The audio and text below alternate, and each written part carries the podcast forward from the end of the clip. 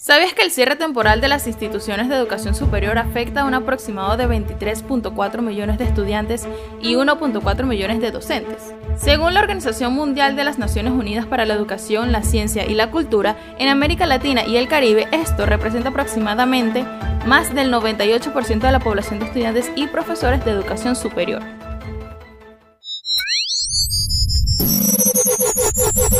Dorian Racheri y Leonelis León te conducirán por un espacio de adaptación. Adaptación. Adaptación. Adaptación.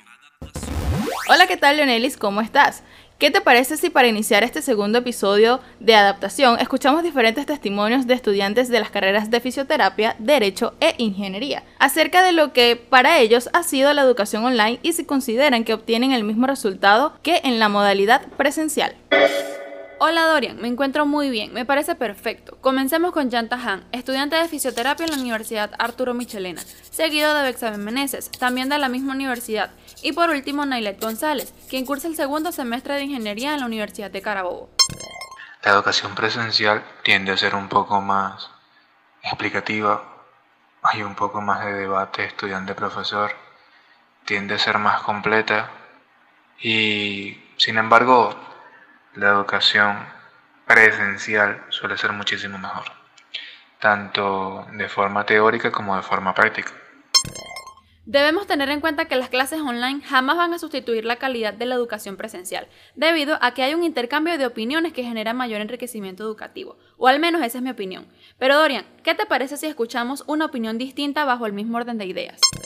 No te puedo decir que el aprendizaje fue similar al aprendizaje que tuve en los años anteriores que fueron de forma presencial. ¿Por qué? Porque, o sea, son factores que se enlazan unos con otros.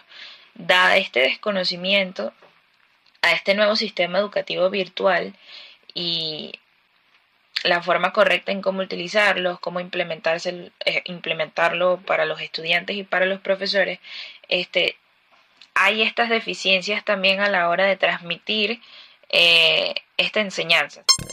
Bueno, escuchando su opinión estoy de acuerdo con ella en cierto punto, porque debido al desconocimiento del uso de las plataformas digitales, la adaptación de estas ha sido un poco lenta, además de que el feedback entre el estudiante y el profesor nunca será lo mismo si lo comparamos con las clases presenciales.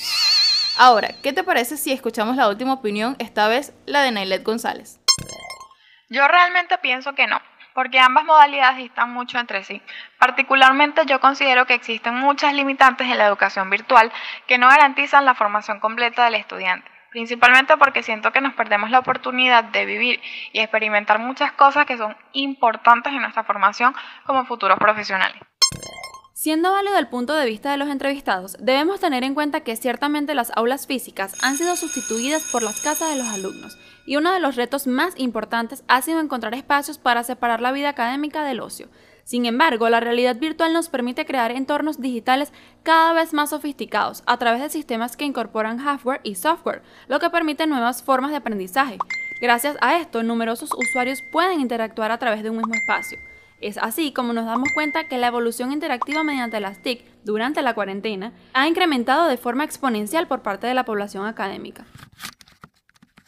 Y según algunos rectores de las universidades líderes en América Latina de países como Chile, México, Colombia, entre otros, en los centros de estudio superior donde no habían experiencias preliminares en teleeducación, se han encontrado con grandes dificultades para responder con inmediatez a la creación de una plataforma tecnológica efectiva comprometiendo algunos sistemas educativos y la formación de miles de estudiantes. Leonelis, ¿sabías que además de esto recientemente salió un informe de la Fundación Voz, donde revelan una gran preocupación, puesto que el abandono de miles de estudiantes desde que comenzó la cuarentena del 2020 va entre 25 y 45%. Claro está, esto depende de los contextos sociales, geográficos y tecnológicos. Desde otro punto de vista, hay que reconocer también que algunas universidades han tenido que adaptar las clases virtuales a las necesidades de sus estudiantes. Las aplicaciones más usadas para lograr este objetivo son Google Classroom, que brinda herramientas para que las evaluaciones y las clases sean personalizadas dependiendo de la asignatura. En los últimos meses, el software duplicó la cantidad de alumnos hasta los 100 millones. Otra herramienta de gran alcance, Microsoft Teams, que permite estudiar y trabajar de forma remota, alcanzó los 75 millones de usuarios activos también es posible combinar las soluciones de Office 365 como Word, Excel, PowerPoint y OneNote. La idea es aprovechar otros complementos de Google para facilitar las tareas, desde Meet para realizar videoconferencias, YouTube para enlazar videos, documentos para trabajar con hojas de cálculo o texto, Foto para almacenar imágenes y Drive para guardar todos los materiales. Bueno, Dorian, ha llegado el momento de finalizar este segundo episodio de adaptación. Para mí fue un gusto compartir este espacio informativo junto a ti. Y recuerden que en el siguiente encuentro estaremos hablando de trabajar desde casa, acompañadas por testimonios de personas que día a día se reinventan estando en cuarentena a través de las tecnologías.